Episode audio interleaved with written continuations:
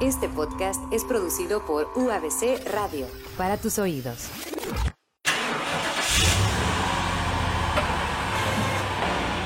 UABC Radio presenta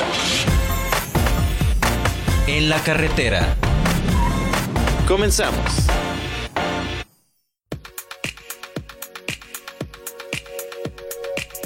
Muy buenos días, te doy la bienvenida aquí a En la Carretera. Te doy los muy buenos días y también a nuestro equipo de operadores en el estado. A Eric, a Alex, a Joab, aquí en Ensenada, Tijuana y Mexicali. Y claro, mi nombre es Yajaira Villaseñor. Me presento para así seguirte invitando aquí a que nos escuches, a que nos sintonices, a que nos marques, a que nos mandes un mensaje por ya sea internet, ya sea en Facebook y en Twitter, nos encuentras como En la Carretera y como UABC Radio, y también por nuestros medios convencionales, que es el teléfono o el correo, ya sea en el 01800 723 4682 y también estamos disponibles ahí en el correo radio arroba uabc.mx. Hoy estaremos platicando con nuestro docente Carlos Manuel Chi, también experto en esto de las tecnologías y de la docencia. Y bueno, no solo eso, también música, tendremos música de recomendación. Pausa y regresamos. Qué bueno que sigues con nosotros aquí en la carretera y después de una pausa, pausa musical patrocinada así por Lupita. Muchas gracias Lupita por seguir mandando, al igual que Alex y Fernando, sus listas de reproducción. Nosotros seguimos para darle los muy buenos días también a nuestro querido, bueno, amante de la tecnología, del diseño, también de la docencia, Carlos Manuel Chi. Muchos, muy buenos días. ¿Qué tal? ¿Cómo estás? Muy buenos días, gracias por eh, recibirme de nuevo. Y bueno, para seguir con la plática, siempre muy buena, muy este acalorada sobre las redes, sobre la tecnología, cómo impacta cada día más. Eso sí, la forma en la que si nos vestimos, hablamos, nos comportamos, tratamos a las demás gente, a las demás personas. Eso es muy importante. Es muy importante, así es. Y hablando sobre algo que podría sonarnos como muy complicados, pero que llanamente llamamos ciudadanía digital, ¿no? Vamos con el ejemplo de la chica a la que esta actriz de Star Wars, para poner un ejemplo muy bueno. Kelly Maritron. Ajá, que por ser un personaje, pues sí, tras muy, bueno, poco trascendental o algunos lo dirían este muy gratuito ahí en, la nueva película de Star Wars eh, bueno también los mensajes de odio se nos hicieron esperar. Y bueno querido Carlos ahora sí entremos de lleno al tema. ¿por qué tiene que ver esto con la ciudadanía digital?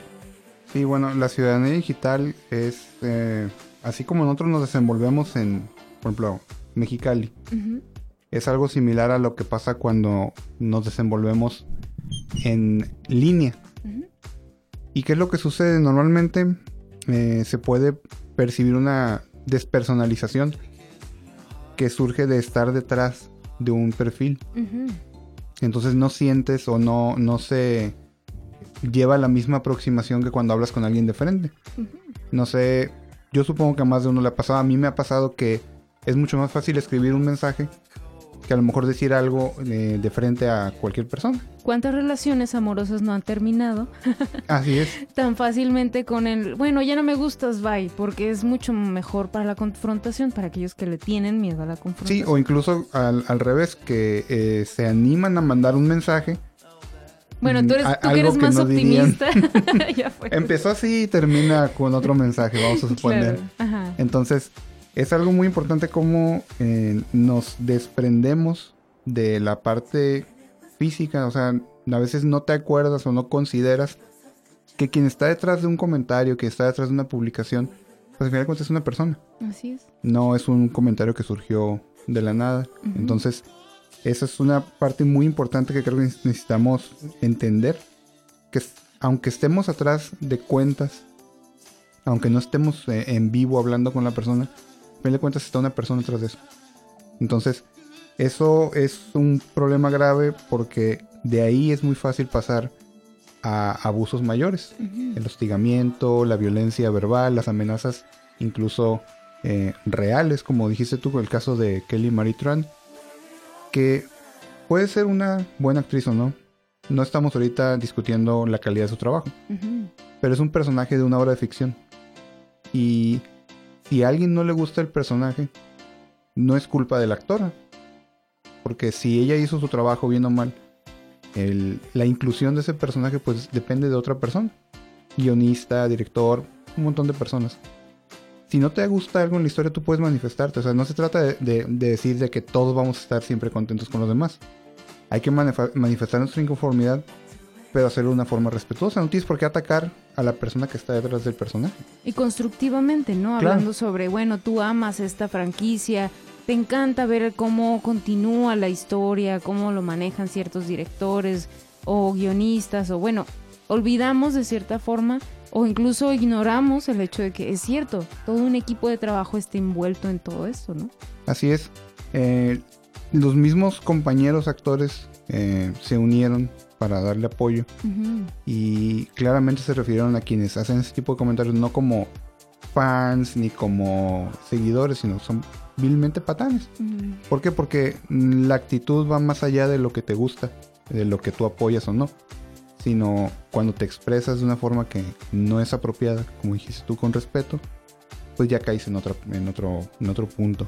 Claro, y es parte de, la, de lo que muchos resaltan de la comunidad de Star Wars, ¿no? Que es compartir este gusto, hablar sobre las películas, eh, digamos, ir más allá, ¿no? Con las extensiones del, bueno, los otros mundos que son los libros, ir más allá para poder seguir compartiendo este gusto, ¿no? Y, y bueno, querido Carlos, es que hablando sobre la nueva propuesta de Star Wars, nos gusta o no, nos encante o no, de todas formas estamos ahí pendientes a ver qué va a pasar, ¿no? Sí, sí, sí, este, no va a dejar de, de ser interesante pero tampoco por eso vas a desquitarte con, con alguien más. Claro, y ahí hay también la trascendencia de la influencia cultural del, de, esta, de esta cultura, ¿no?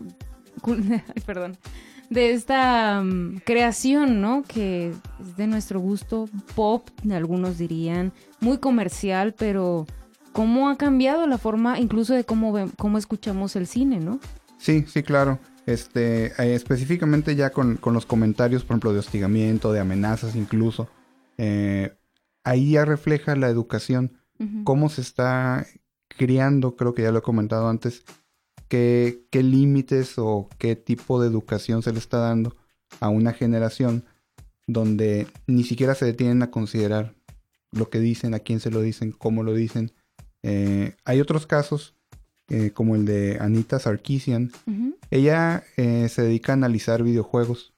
Ella tiene una tendencia feminista y solamente por su trabajo ha recibido amenazas mm, virtuales, amenazas físicas, amenazas de muerte. Literalmente que tuvo que cancelar eventos porque, por ejemplo, en Texas eh, fue donde la amenazaron. Que como ahí existe la, ley que permite traer armas escondidas. Pues que iban a ir con armas a su evento y que pues que se tuvieran las consecuencias. Entonces, ese tipo de, despersonalización nos hace muy malos ciudadanos, a la ciudadanía en general. Por ejemplo, la toxicidad de los comentarios. Claro. ¿Qué sucede cuando pones un video en YouTube y se desata una guerra en los comentarios? Se puede desvirtuar completamente el trabajo y se puede eh, desencaminar Mm, que no tenga nada que ver con lo que se trataba, por ejemplo, el tema del video. Así es. Entonces, sí es algo en lo que debemos poner mucha atención porque no es nada más eh, la violencia en línea o decirle a alguien que se un insulto, sino que puede terminar y muchas veces termina en amenazas reales de daño físico. Así es, y es por eso que es muy importante saber cómo guiar a nuestros niños, a nuestros jóvenes en este tipo de terrenos, ¿no? Y por lo pronto vamos a una pausa, pausa musical, querido Carlos, para desestresarnos, porque la verdad que me estresa un poco este tipo de panorama, ¿no? Digital en estos tiempos. Y bueno, vamos a una pequeña pausa y seguimos hablando sobre la ciudadanía digital, de cómo puede funcionar la empatía en estos casos o cómo ejercitarla, ¿no? Vamos a una pequeña pausa y regresamos. Y regresamos después de una pausa, después de escuchar a los Growlers. Muchas gracias por esta contribución. Ahí estaremos encargando los links en Facebook y en Twitter, en todos los medios sabidos por haber de lo digital, para que si nos sigas ahí en nuestra lista, lista de reproducción musical. Y seguimos con Carlos, Carlos Manuel Chi, que nos habla desde la docencia, desde esta aproximación digital a los medios digitales, a las herramientas digitales, no hay que olvidarlo, sobre la ciudadanía digital, ¿no? ¿Cómo, cómo está la empatía? Incluso hay tanta gente visceral, con actitudes muy viscerales, que la verdad se vuelve en, en violencia pura, ¿no? ¿Cómo podemos llegar a ejercitar la empatía en estos casos, querido Carlos. Así como dices tú, la empatía creo que es muy importante, es algo que muchas veces no ejercitamos. Yo tengo tres conceptos que creo que se pueden utilizar en estas situaciones. El primero, como dices tú, es empatía. El segundo, educación. Y el tercero es un concepto que está en inglés que yo no le he encontrado una traducción literal a como lo entiendo yo en inglés, eh, que es accountability. Eh, se traduce como responsabilidad, pero yo creo que va más allá de la responsabilidad. Es el hecho de uno rendir cuentas, de uno ser responsable de sus acciones y tener eh, el valor para rendirle cuentas a los demás. Con, como dicen, con esa boca besas a tu mamá. O sea, eso que pusiste, eres capaz de sostenerlo frente a la persona. Vas a tener el valor para mantener tus palabras. Entonces creo que esos tres conceptos son muy importantes de manejarlos para dar una adecuada formación a quienes Mm, publicamos cualquier cosa en línea. Claro, es como si los viéramos frente a frente y de verdad te, te, atreverías. Y no es un reto, ¿no? Es más bien decir, estás, o sea, te estás dando cuenta que le estás hablando a otro ser humano que puede ser como tu hermana, tu mamá, tu primo o, incluso tu padre, ¿no? O tu madre. Bueno, es hablar sobre esta también responsabilidad de qué es lo que vas a decir, pero con la conciencia de no es porque me vayan a regañar, no lo voy a decir, sino por esta conciencia, pues, de que es un ser humano, ¿no? Sí, muchas veces la bravuconería está... Eh, detrás de la bravuconería se esconde mm, la cobardía.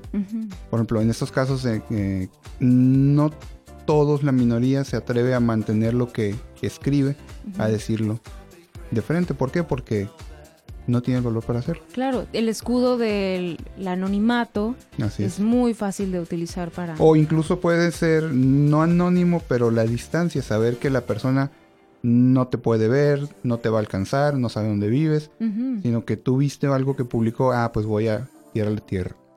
Eh, hay varias señales que se pueden este, verificar de cuando alguien tiene una conducta mm, violenta. Eh, por ejemplo, la manipulación es algo muy común, eh, sobre todo en las parejas modernas o de esta era un poco digital. ¿Qué tan común es que se compartan las contraseñas, por ejemplo? Muchas veces dicen, dicen, no, es que esta es una prueba de que me quiere. Esta es la prueba, nueva prueba del amor la nueva prueba del amor. Entonces, eh, de ahí se puede derivar manipulación, el deseo de controlar eh, quitarle la privacidad a alguien, querer prohibirle, por ejemplo. Eh, siempre ese tipo de conductas son señales de alarma. Tanto en una eh, situación digital como en una situación personal real, con una persona directamente, es algo que nos debe de alertar.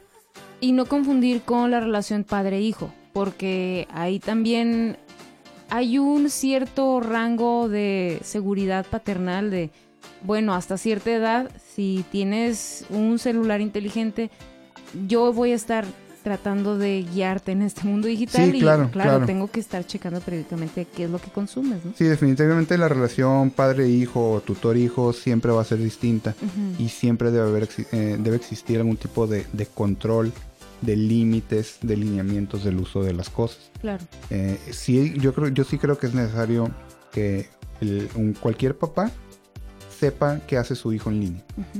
Y muchas veces eso no significa que sea entrometido. De hecho, si tú revisas, por ejemplo, creo que Facebook tiene un mínimo de edad de 14 años para que hagan una cuenta. Hay muchos niños más chicos que tienen cuenta de Facebook. No es una cuenta de ellos, o sea, los papás tuvieron que haberla abierto. Pero en la práctica no siempre lo manejan así. ¿Por qué? Porque también existe pues eh, alguna tendencia de los papás de, ah, pues ahora le ponte a ver eso y yo me voy a hacer otra cosa, o para que te entretengas, ya lo hemos comentado antes. Entonces, mm, sí es muy importante, muy importante, como tú dices, no confundir un tipo de relación con la otra. La relación padre, padre, padre hijo, tutor es completamente distinta.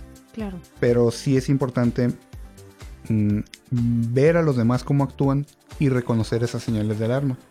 Muchas veces se, nos hace fácil también decir, ah, pues es que está jugando. O ah, es que está, está joven, no sabe lo que hace. Pero ese tipo de, de, señales siempre nos van a dar algún tipo de indicación de que algo está pasando ahí. Es como si alguien es violento, por ejemplo, con los animales.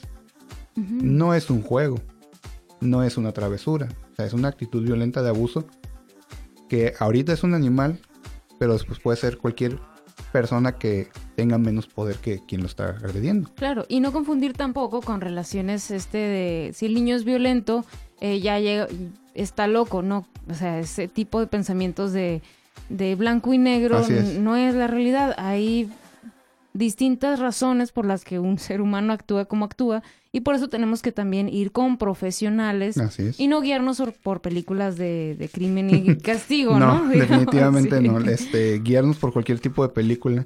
Ni serie, es mal. No, por favor, no sí, lo hagan. Sí, sí, eh, tipo Hannibal y todo ese... no, no, no, no. No, no confundir, por favor. Y siempre acercarse a un, a un profesional de la psicología o de la información o de las redes, por ejemplo. Bueno, querido Carlos, vamos a una pequeña pausa, pausa musical, eso sí, porque los gorilas tienen mucho, mucho que decir. Recuerda que estamos también hablando de lo digital, ellos fueron uno de los primeros que pusieron la propuesta de personajes digitales. Sí, una banda digital completamente. Sí, con Damon Albarn. ya, bueno, a nosotros nos pegó mucho en los 2000 por aquello de... También, ahora sí, con el E3 nos hemos maravillado estas conferencias este, de los videojuegos, cuántas, cuántas eh, plataformas no existen y que nos enseñan eh, videojuegos, nos enseñan este, desarrolladores que es una chulada. Pero bueno, eso merita otro, otro, ya me desvié, perdona. eso merita otro programa, pero bueno, por lo pronto vamos con los gorilas, que son aquí la artisteada digital a todo lo que da. Pausa y regresamos. Platiquemos de noticias, ciencia y otros temas de interés. En la carretera.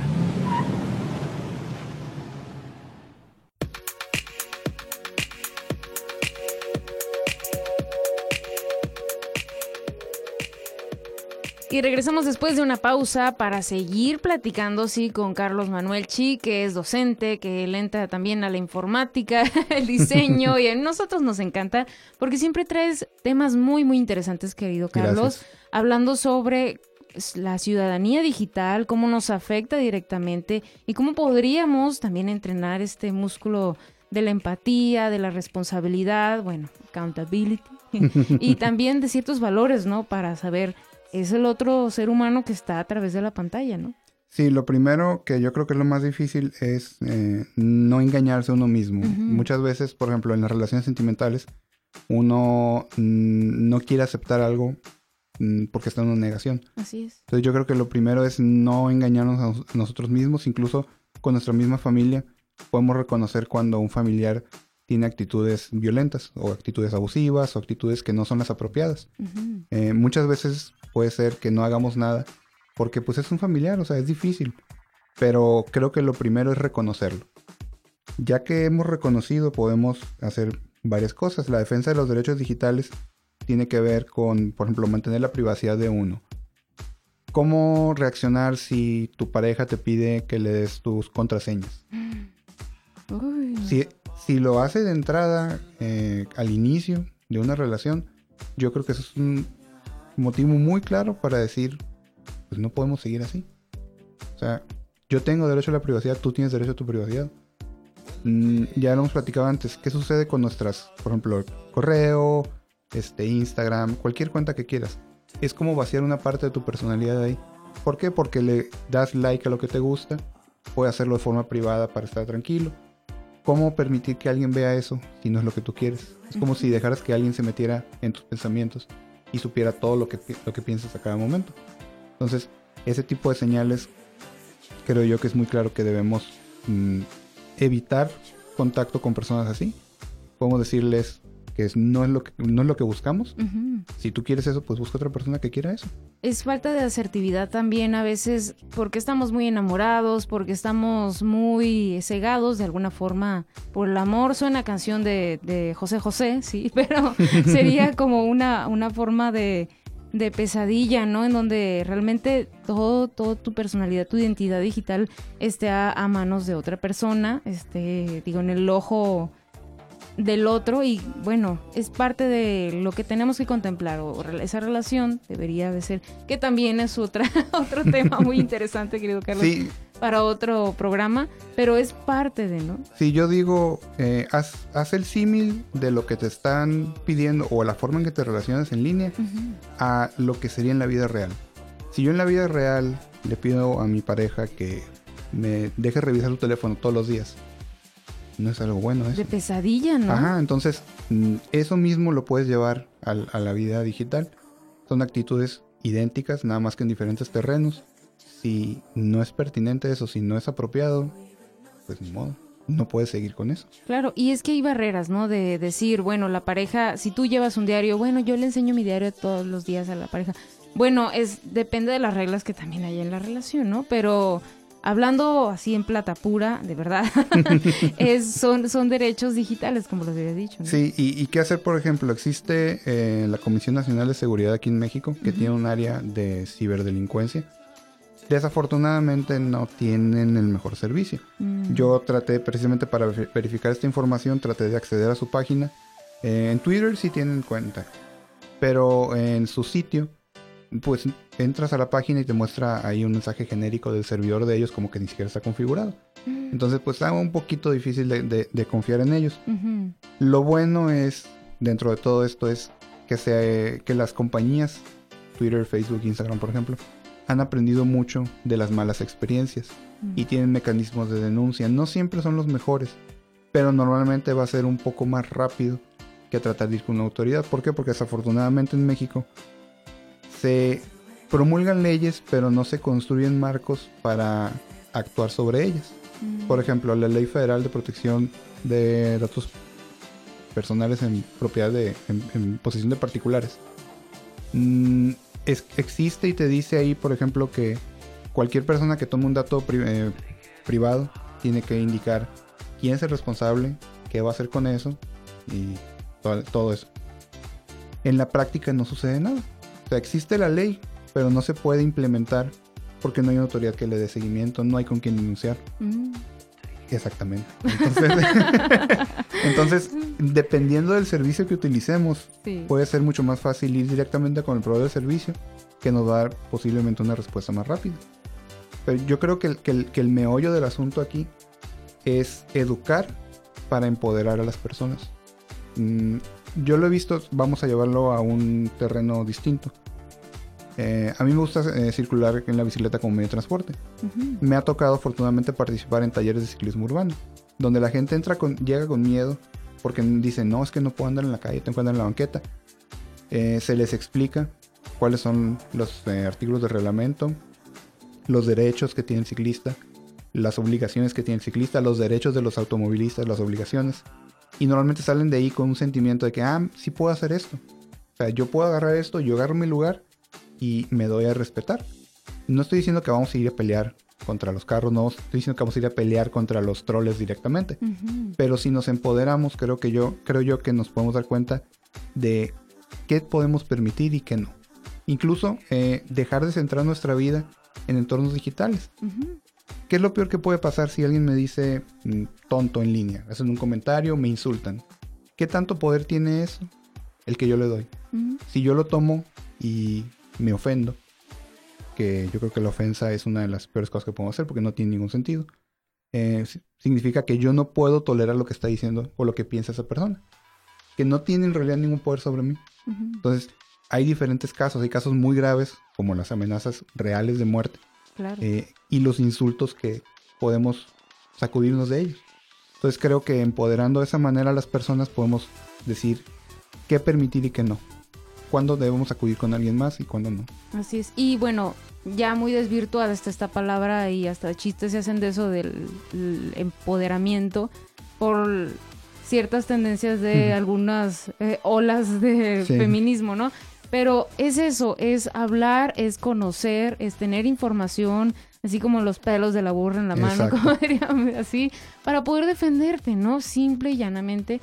Y así, claro, tener el poder de decir, sabes que a mí no me puedes este, ni sacar una multa porque estoy así, ni, ni tampoco me puedes venir a atropellar porque esto y el otro y el otro. Entonces, bueno, querido Carlos, para quienes quieran seguir hablando sobre la ciudadanía digital mm, y también para quienes quieran una guía más ah, extensa o algún, participar en alguno de tus proyectos de talleres o cursos o quieran simplemente hablar sobre videojuegos contigo.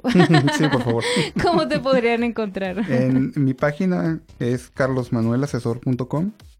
Eh, pueden mandarme mensaje de WhatsApp o SMS al 686-353-9466. Y también en Facebook me encuentran como Carlos Manuel Asesor.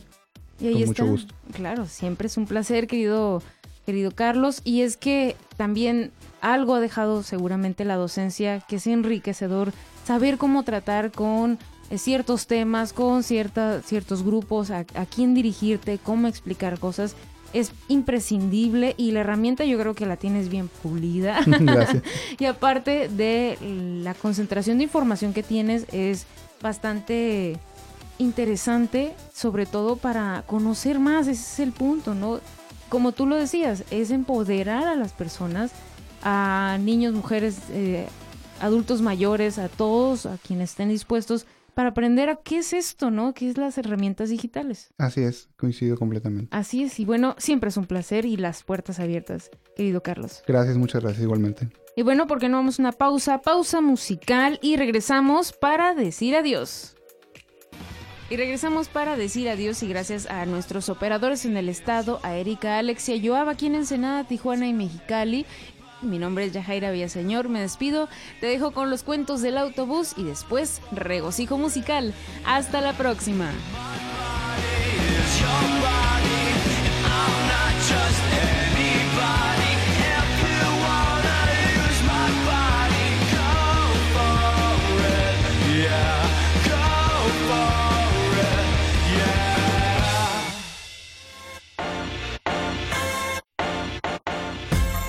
UABC Radio presentó